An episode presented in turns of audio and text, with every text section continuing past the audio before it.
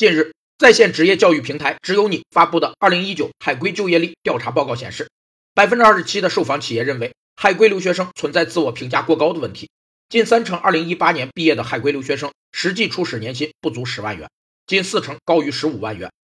自我评价是自我意识的重要组成部分，指一个人对自己的身心状况、能力和特点，以及自己所处的地位与他人及社会关系的认识和评价。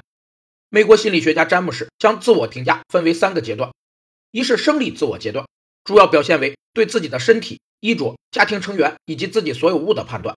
二是社会自我阶段，主要表现为个体对自己在社会上的名誉、地位、亲族、财产的估价；